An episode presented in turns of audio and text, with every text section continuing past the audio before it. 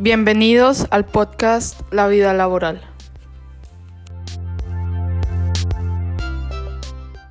Hola de nuevo todos, bienvenidos al podcast La vida laboral. Les habla Adriana Páez Pino de R9T Renovación y Transformación Profesional.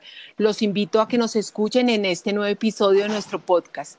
Hola a todos, bienvenidos de vuelta a un, nuevo episodio. Mi nombre es Mariana Donado y no olviden seguirnos en nuestras redes sociales como R9T Box en Facebook, Instagram, LinkedIn y bienvenidos a este nuevo episodio. Gracias, María Andrea. Hoy nos acompaña Juan Sebastián Rocha.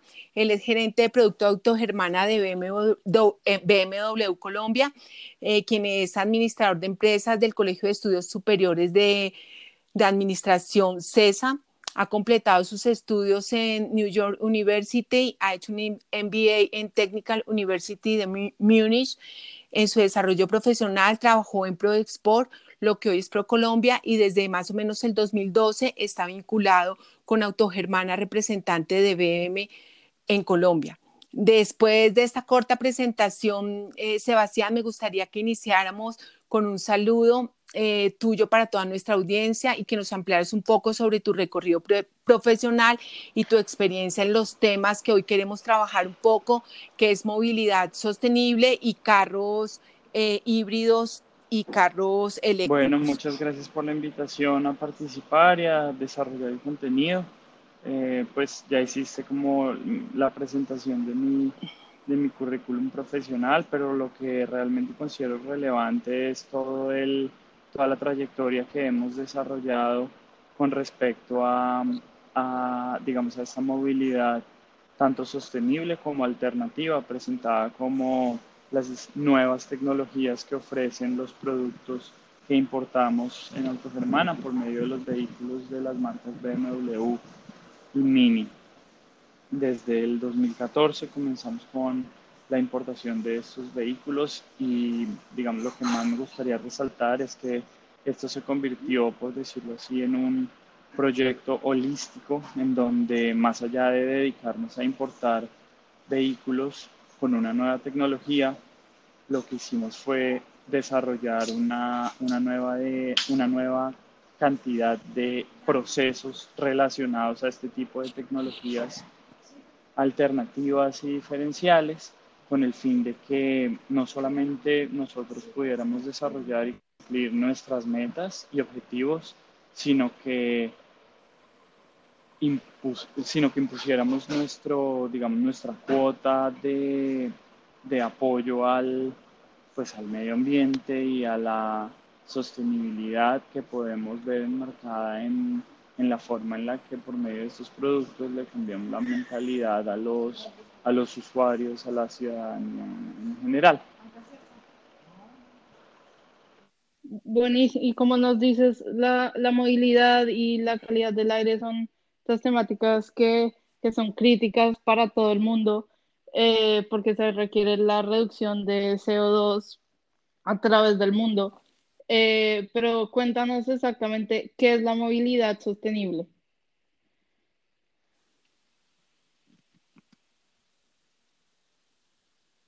Bueno, la, la, movilidad sostenible la podemos ver enmarcada en, en una serie de, de características relacionadas a, a este tipo de, de, movilidad, como tú lo mencionas, la, la, parte relacionada a la calidad del aire y a, la, y a la nueva forma en la cual estamos interesados en, en movilizarnos de un punto A a un punto B por medio de una tecnología que genera un impacto diferente en tanto en el medio ambiente como en, como en, nuestros propios, como en nuestras propias actividades del día a día. Entonces, por medio de, del reconocimiento de estas características, pues realizamos proyectos, actividades encaminadas en pro de fomentar esta, digamos, esta, esta sostenibilidad que venimos hablando, que impacta diferentes, diferentes industrias, diferentes formas de relacionarse, diferentes formas de, digamos, de hacer las cosas a la, de acuerdo a la forma en la que estamos acostumbrados. Y, todo esto que estás mencionando de la movilidad sostenible y todo lo que ustedes vienen haciendo dentro de la, de la compañía, eh, ¿cómo cambiará nuestra vida en América Latina? Pues los países europeos van ya tendiendo más hacia allá. ¿Cómo ves este desarrollo en América pues Latina? Es un, es un cambio de mentalidad importante debido a que los consumidores tendremos que acostumbrarnos a estilos de vida diferentes nuevos también, estilos de vida nuevos em, y estilos o formas de hacer las cosas también, como mencioné anteriormente, diferentes a como estamos acostumbrados a hacerlos.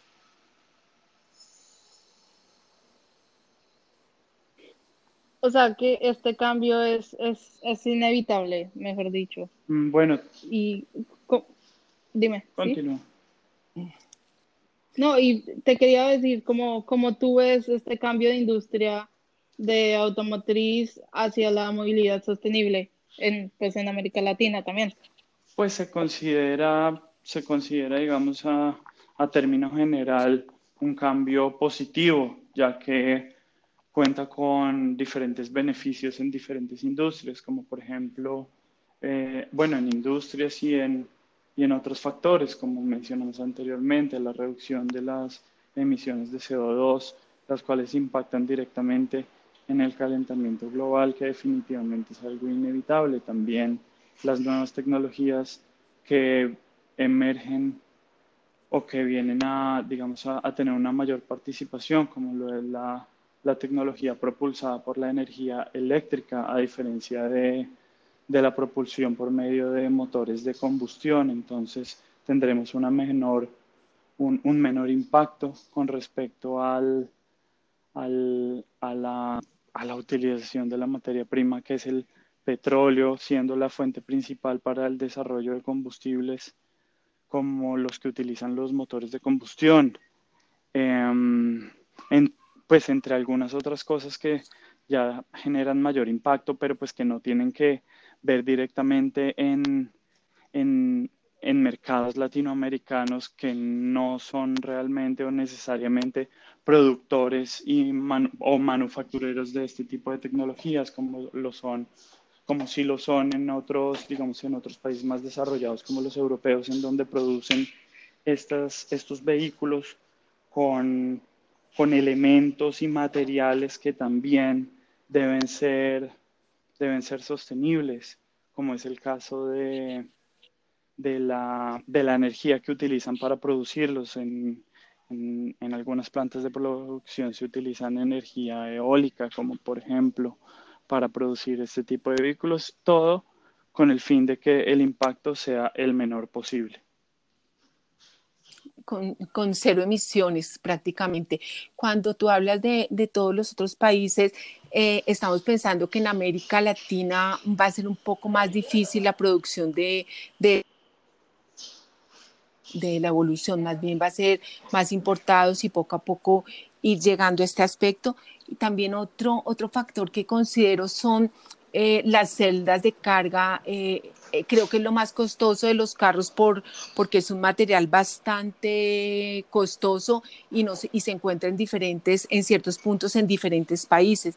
Eso también ocasionaría que no hubiera un desarrollo de producción eh, eh, de pronto en el continente americano, en Latinoamérica. ¿Te refieres a las estaciones en donde se cargan los vehículos o las celdas de no, No, no, no, digamos cuando son la, las celdas de las baterías de, que se utilizan estrictamente ya en los carros eléctricos, porque pues los híbridos eh, ayudan a la carga, pero, pero me refiero porque eso es lo, como lo más eh, costoso en este momento por los materiales que hay que utilizar, ¿no? Sí, claro, no solo lo más costoso, sino una de las características que todavía necesita más innovación y desarrollo debido a que en un vehículo eh, lo más pesado o una de las características que genera más resistencia al rodamiento, pues son las baterías debido a que son el elemento que más pesa. Hoy en día la mejor tecnología en baterías se encuentra en los módulos de baterías de níquel que definitivamente no son producidos en, en Latinoamérica y los que son producidos en Estados Unidos son los más costosos y aterrizamos en que la, la mayor masificación de producción de estos elementos se encuentra en los países asiáticos. Sí, un requisito para todo el desarrollo de esta movilidad eléctrica es el aumento y la generalización de infraestructura de recarga. ¿Cuál es el apoyo eh, que está teniendo por parte del gobierno a incentivos eh, para la compra de más vehículos híbridos y eléctricos? Porque finalmente esto tiene que ir de la mano eh, con los gobiernos para que se pueda tratar y fomentar más la movilidad sostenible. Sí, sí, claro, pero ¿me podrías, disculpa, redondear la pregunta? Sí, lo que te quiero decir es que cuando uno eh, estamos hablando eh, de que hay algunos requisitos para toda la movilidad eléctrica, eh, es un aumento de infraestructuras de recarga. ¿Cuál es el apoyo que se está teniendo por parte del gobierno y qué incentivos se están dando para que se pueda promover más eh, que los usuarios podamos adquirir este, este tipo de vehículos. hablando de Colombia específicamente, ¿verdad? O de todo el continente. Sí, sí, señor. No, no, no, yo creo que de Colombia y lo que más nos interesa, porque pues eh, países como Europa, este tema ya está y hay países que en el 2030 ya no van a permitir eh, motores de combustión y, etcétera, ¿no? Nosotros vamos un poco más atrasados en, en, el continente y en Colombia, en, en América mm. Latina, ¿no? Vamos un poco más atrasados. No, no creas, en este caso me gustaría diferir. Eh, de esa, de esa apreciación, ¿sí? Ah, posición. No sabes, hoy en día, eh, hoy en día quiero mencionar desde el año pasado y actualmente, claro, como tú lo mencionas, el apoyo del gobierno y de otras entidades gubernamentales son altamente necesarias para la masificación de este tipo de tecnologías alternativas y lo que sí te puedo, eh, lo que sí te puedo decir con toda con toda certeza, incluso que nosotros somos partícipes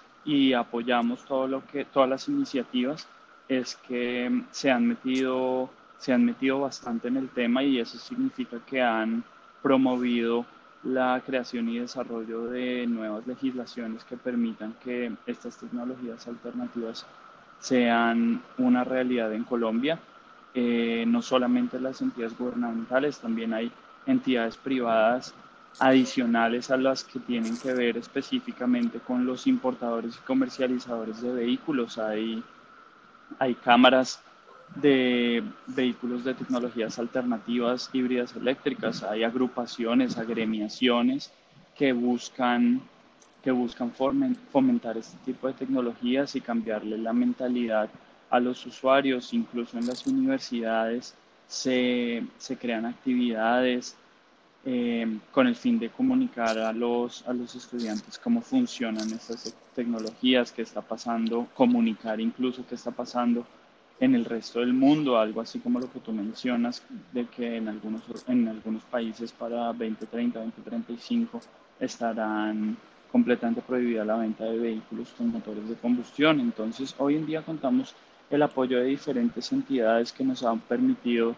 no solamente desarrollar estaciones de carga pública en donde los usuarios que compren este tipo de vehículos puedan recargarlos, es decir, se reduce la aversión a, esta tecnología, sino que también se crean otro tipo de incentivos suaves o soft incentives, en realidad se denomina los que son, en otras palabras, las, los atractivos que tiene el hecho de comprar y, e involucrarse con este tipo de tecnologías en estos años, que es en donde estamos comenzando a, a, tantear las aguas, por decirlo así. Sin embargo, pues como te mencioné al principio, este es un trabajo que hemos desarrollado en Autogermana desde el 2014, en donde le apostamos a comenzar a importar, a estrellarnos con las tecnologías, a entrenar a nuestros técnicos en baterías de alto voltaje, que es algo supremamente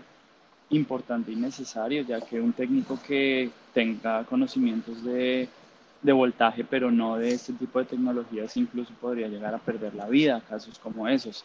Y así como hemos involucrado a, nuestra, a nuestros colaboradores técnicos en esas tecnologías, pues también hemos generado impacto en otras entidades como por ejemplo los, la Fuerza de Bomberos, la cual ha sido también capacitada por medio de nuestros propios técnicos que han recibido academia relacionada a, a, los elementos de alto voltaje en caso de que se presenten incendios por X o Y motivo, cosas así. Sí, pues eh, la verdad es que cuando se hizo la nueva compra de, los Transmilenios, uno de los porcentajes fue adquirir algunos eléctricos y pues eh, cuando se hizo toda la, licitación frente a eso, y sí tienes razón, o sea, se ha venido eh, dando más conciencia, pero pues no hemos llegado a los límites de que en tal fecha en, en Colombia no se va a tener más carros de, combustión, ¿no? Es, es, a eso es lo que me refería como un poco atrasado. Eh, bueno, esa es, otra, otra de las entidades que me gustaría mencionar que han tenido un, que han generado un impacto bastante positivo en el, en el, no solo, pues no solo en el desarrollo, sino digamos en el apoyo a las demás empresas que pues en este caso son importadores de vehículos y que se han atrevido a, a importarlos sin que realmente la red de carga pública esté desarrollada al al 50%, porque pues aquí se convierte siempre en un debate de qué fue primero, si el huevo o la gallina, qué tiene que haber primero, estaciones de carga eléctricas para que los importadores digan, bueno, ahora sí traigo vehículos o traer vehículos para que las, las eh, empresas de empresas electrificadoras digan, bueno, entonces como ya traen vehículos, ahora sí ponemos estaciones de carga, ¿me entiendes? Entonces, eso es una de las características que también hemos, hemos detectado, que no es un, no es un trabajo de, un, de una sola industria, remitiéndome a los importadores de vehículos, sino es una cuestión colaborativa en donde por medio de estas eh, sinergias logramos, logramos que esta, este cambio icónico se acelere más allá. Me gustaría de pronto hacer mención especial a lo que significa ese cambio icónico. Digamos, un cambio icónico en la tecnología se presenta cuando una tecnología deja obsoleta a la otra. Y hay un ejemplo o hay un par de ejemplos supremamente sencillos para entenderlo. Y te lo menciono como, por ejemplo, cuando los vehículos traían mm, ranuras para cassette para poner música y cuando fueron reemplazadas por los CDs, entonces durante, todo el, durante un cierto periodo de tiempo esas dos tecnologías tuvieron que convivir hasta que el CD dejó por completo obsoleto la tecnología del cassette y hoy en día el streaming de la música dejó obsoleta completamente la tecnología del CD. De la misma forma se va a presentar, digamos, esa es la visión que tienen las compañías desarrolladoras de vehículos, esa es la misma forma en la cual se va a presentar el cambio icónico en la industria de vehículos. Las dos tecnologías, las tecnologías de motores de combustión, convivirán conjuntamente con las tecnologías de, de, vehículos propulsados por baterías, sean híbridos o sean eléctricos 100%, hasta que, hasta que probablemente haya un cambio completo. Súper. Y tú habías mencionado eh, los incentivos o los beneficios que, que dan tener estos carros electrónicos o híbridos, eh, pero quisiera que mencionaras un poco más cuáles serían los, los beneficios o incentivos si de pronto alguien decide comprar un carro eléctrico en este momento. Pues mira, en realidad son variados y hoy en día los gobiernos locales entendidos como las alcaldías, pueden incluso tener potestad sobre ellos. E incluso entidades privadas también lo podrían hacer. cosas tan simples como, como lo siguiente, digamos comenzando por, por lo macro. A términos gubernamentales, los vehículos que cumplen con tecnologías híbridas o eléctricas cuentan con ciertos beneficios en los aranceles de importación y también se los transmiten a, sus, a los usuarios potenciales traducidos en clientes, en reducciones de IVA o reducciones o, exenciones de impuestos al consumo, ¿verdad? Un poco más, un poco más, más micro, por decirlo así, podríamos aterrizarlo a las alcaldías locales en donde le permiten tener beneficios de rodamientos a, a este tipo de tecnologías por corredores específicos, como es el caso de, por ejemplo, en Bogotá, que permitan circular los vehículos eléctricos o híbridos sin pico y placa, o incluso las entidades privadas como por ejemplo centros comerciales que designen parqueaderos específicos para vehículos que cuenten con estas tecnologías. Entonces son una serie de beneficios, tal y como la palabra lo dice, beneficios suaves o beneficios mm, que no necesariamente eh, son, son como tan objetivos, sino que sencillamente le, le, fomentan a los usuarios una, un, un interés adicional por acercarse a estas tecnologías. ¿Y cómo ves ese? Porque la, la parte de, eh, cargar y, y, el mantenimiento de la batería es, al parecer, creo que es, es importante o es lo que la gente piensa que es más importante y cómo ves ese soporte hacia el mantenimiento o cambio de esa batería. Bueno, pues en, en, este caso mencionaste dos cosas. Una fue el tema de la carga y otra fue el tema de las baterías de los vehículos. Entonces, comenzando por, por lo primero, en, digamos en Colombia funciona un poco diferente a Europa la forma en la cual se acostumbran los usuarios a recargar la batería de sus vehículos, puesto que en Colombia la mayoría de personas cuentan con un espacio privado para parquear su vehículo, ¿verdad? Sí. A diferencia de Europa, en donde la mayoría de personas rentan un espacio o tendrían que rentar un espacio privado para instalar un punto de carga. La mayor cantidad de estaciones de recarga vehicular en Europa son públicas, a diferencia de Colombia, que apenas se está comenzando a desarrollar un modelo de estación de recarga privada, ¿verdad? Entonces, con respecto a eso, el modelo ha funcionado en Colombia de forma especial y es que en ciertos casos algunas marcas deciden incluir accesorios como por ejemplo los cargadores de pared que permiten recargar la batería al 100% en aproximadamente, ponle tú 5 a 10 horas dependiendo de las capacidades de la batería y que los clientes lo pueden instalar fácilmente por medio de las electrificadoras a un costo no necesariamente muy elevado. Básicamente como cuando te venden celular y cargador. Sí, tal cual, algo así.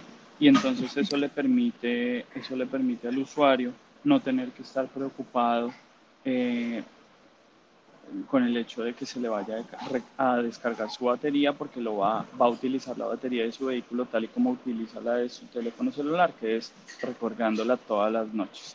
Uno de los beneficios de estas baterías de níquel que mencionábamos al principio es que son baterías que no tienen memoria, es decir, que tú puedes recargar n cantidad de veces y también recargarlas a cualquier porcentaje de utilización o capacidad de la batería por ende eso no le representa un, un riesgo al usuario o dueño de un vehículo. Ya cuando hablamos de que eh, sea necesario reemplazar las baterías, pues en ciertas tecnologías de vehículos eso funciona de, de manera especial. Sin embargo, haciendo mención a las tecnologías de las baterías de los vehículos BMW y Mini, independientemente de que sean híbridos o eléctricos, pues en, digamos, en estas marcas, las baterías funcionan por medio de módulos, es decir, si en algún momento se descarga o se, o se daña algún módulo, pues sencillamente se reemplaza. Las baterías están compuestas por 8 módulos, por 16 módulos en otros casos, y nunca es necesario quitar y poner una batería completa por, por la forma en la que está desarrollada. Entonces, casi que es un espacio, un, un, espacio rectangular en donde quitas y pones estos módulos. Mm, Súper. Eh, ya nos habías mencionado algo, Sebastián, eh, de esa transferencia de tecnología que se ven haciendo eh, en diferentes medios. ¿Nos puedes ampliar un poco para dar el soporte técnico y, la ampliación de este mercado automotriz, cómo lo están haciendo o cómo lo vislumbras tú?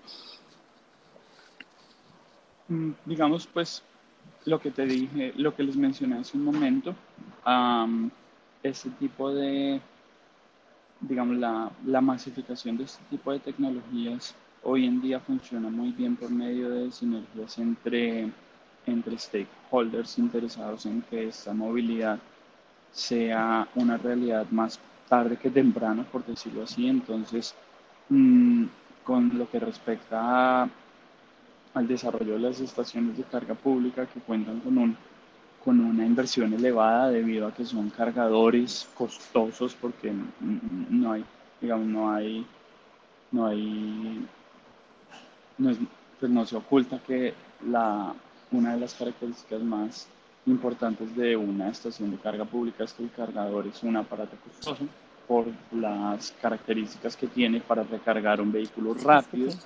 Entonces, para esto, pues se unen o se crean sinergias entre compañías interesadas en el, en el desarrollo de este tipo de movilidad y en este tipo de nueva industria, por decirlo así.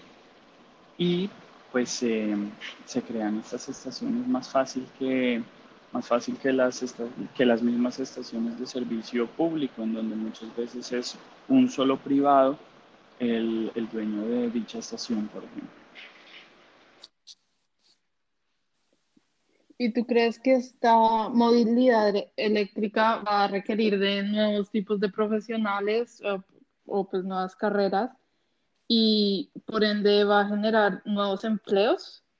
¿Y qué tipo de empleos creerías que generaría?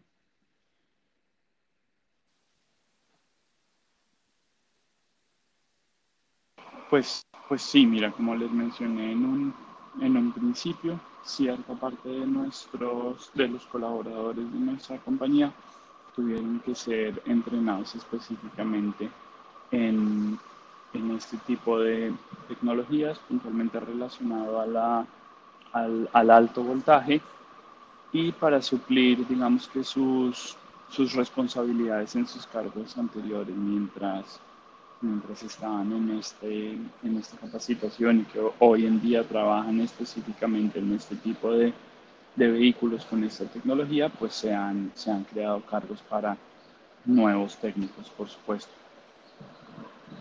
Mm, dentro de, dentro, por ejemplo, dentro de las ventas en nuestra compañía durante, durante la incorporación de este de este proyecto se desarrolló una fuerza comercial dedicada únicamente a, al estudio y a la comercialización de este tipo de productos. Entonces, sus conocimientos se enfocaron altamente en, pues, como en la, en el conocimiento de, del desarrollo y de la producción. Asimismo, se desarrolló una fuerza comercial especial que únicamente tenía que ver con, con el estudio de la producción y el desarrollo de la producción y el desarrollo de estos vehículos con el fin de poder transmitirles la mayor cantidad de beneficios y argumentos a los clientes y que les fuera mucho más fácil estar interesados en esta tecnología y por ende tomar la decisión de comprar lo más rápido posible. Esto dio paso naturalmente a una, digamos, a, a una nueva fuerza comercial que entró a ser parte de, digamos, de, los, de lo que venían desarrollando esos, esos asesores que trabajaban específicamente para las nuevas tecnologías. Qué bueno. Eh, ¿Y no les pasa que de pronto entre una y, otra compañía se sacan a las personas porque como no hay tantas personas que sepan de los productos, de todas estas nuevas tecnologías, eh, no pasa eso o de pronto va a pasar que empiecen a, desplazarse de una compañía a otra o cómo garantizan tenerlos ahí a ustedes? ¿Hay algún incentivo, alguna otra cosa que... No, lamentablemente. Para que no se lo lamentablemente con todo lo que le hagan. Es una, eso es una cuestión que sucede en cualquier tipo de industria. Sí es una, sí es una pena que todo el conocimiento que logra adquirir un, o un asesor o un técnico se, se llegue a perder en, un corto tiempo, pero pues digamos que ahí ya tienen que ver las, las otras características de contratación independientes a, a la tecnología con la cual o a las herramientas con las cuales dicha persona o dicho grupo de personas están trabajando. Sí, un riesgo que tienen que tomar. Sí, y es lo que va a pasar con todas las tecnologías nuevas que vengan. Entonces van a estar los profesionales pasándose de un lado para otro. Eh, dentro de toda tu experiencia profesional, cuando realizas la selección de personas que trabajan contigo, ¿qué habilidades valoras más a la hora de la selección? Obviamente, pues ya traen todo su currículum de, pero ¿qué es lo que más valoras? ¿Qué es lo que más te llega a ti? Pues mira, realmente depende porque depende del, del caso y del cargo que estemos que estemos contratando en cuestión. Si hablamos, si hablamos acerca de equipos comerciales y, con respecto a la situación que estamos viviendo hoy en día relacionada a la pandemia, pues es muy relevante que esta persona tenga habilidades y se destaque en, en características como por ejemplo una, digamos unos unas buenas, unas buenas herramientas de, venta consultiva, por ejemplo, es decir, la, la facilidad que pueda llegar a tener esta persona de generarle la necesidad a un consumidor para que pueda tomar la decisión de compra lo más rápido posible sin tener que esperar a que dicho cliente potencial tenga que venir por su propio interés a una vitrina a generarse su propia necesidad mirando el producto, si es que eventualmente es una necesidad o solamente es un gusto, sino que esta, este, este tipo de personas realmente sepa vender casi que sin necesariamente estar mostrándole por los ojos el producto en, pues, en, en específico que le quiere vender. Esa sería una, esa sería una una característica de contratos. Como unas habilidades. Para, un equipo comercial, pero no necesariamente eso tiene que ver con, con las tecnologías alternativas o nuevas tecnologías de vehículos eléctricos o híbridos. Yo creo que eso pasa en la actualidad en cualquier industria en donde se necesitan tener resultados de venta muy buenos. Esa sería una de las habilidades más importantes a tener en cuenta hoy en día.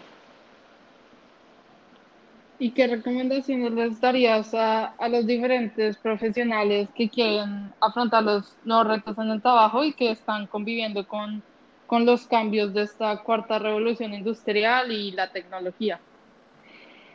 Pues mira, una de las, una de las, de las cosas que he tenido la posibilidad de aprender en este, digamos, en esta trayectoria que he tenido en, industria de vehículos premium y pues aterrizado a, al rol que desempeña una hermana es que la, digamos, demostrar la obsesión por el cliente y por querer hacer algo más o dar una milla extra, como comúnmente se dice, para que el cliente se sienta satisfecho. No, no dar la milla extra para yo demostrar que estoy realizando un trabajo correcto, sino dar la milla extra para que ese cliente se sienta satisfecho, no solo con el producto que compró, porque casi que se sobreentiende que si estás adquiriendo un producto del segmento premium, pues se da por hecho que es perfecto y en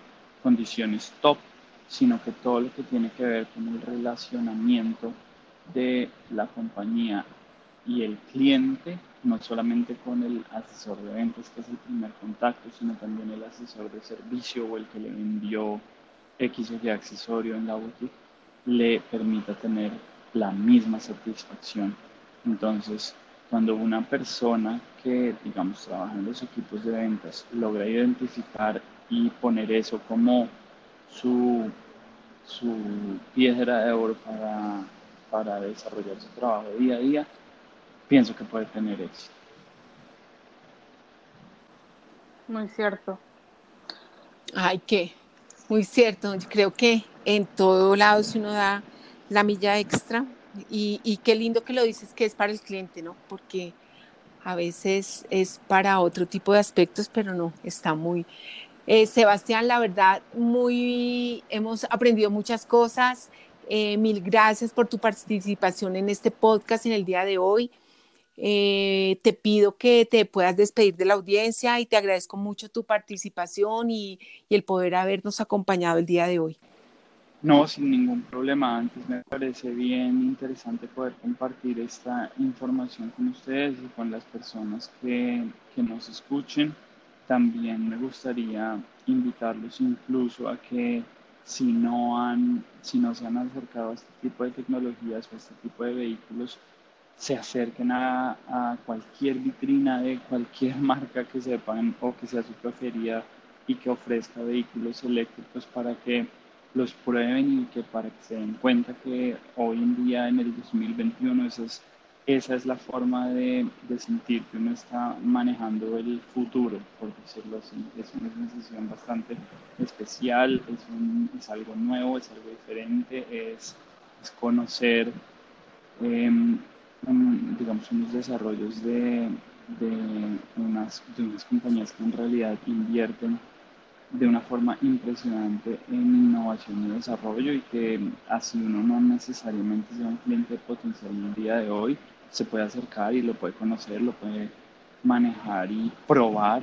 para, para que él, pues el día de mañana eventualmente pueda llegar a estar interesado o sencillamente para, para incluso crecer, crecer culturalmente, me, me gustaría decirlo de, ese, de ese modo, si la persona eventualmente es alt, altamente interesada en la industria de vehículos, por ejemplo.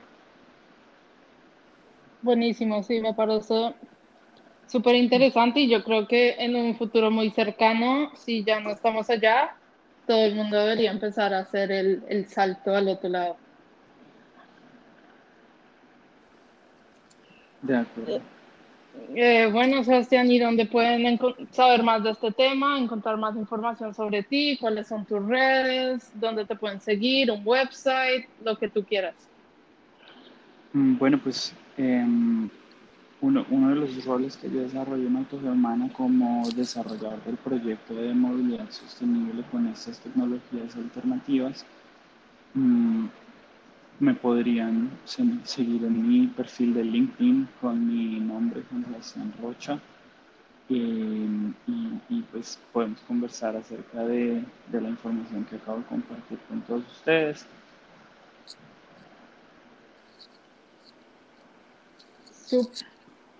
Bueno, Sebastián, mil y mil gracias. que, que, que dejas una inquietud, una semilla y esperamos que cada día puedan ser más asequibles los carros híbridos y, y eléctricos porque será una alternativa muy especial para la movilidad sostenible en claro nuestro que país. Sí, con mucho gusto. Se van a dar cuenta que con el paso de los próximos tres a cinco años, esto va a, ser, esto va a dar mucho de qué hablar.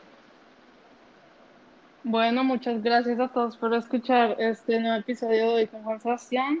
Espero que hayan quedado muy interesados como, como yo quedé. Eh, no olviden escuchar nuestros episodios pasados y seguirnos en nuestras redes sociales. Gracias por escucharnos y chao a todos.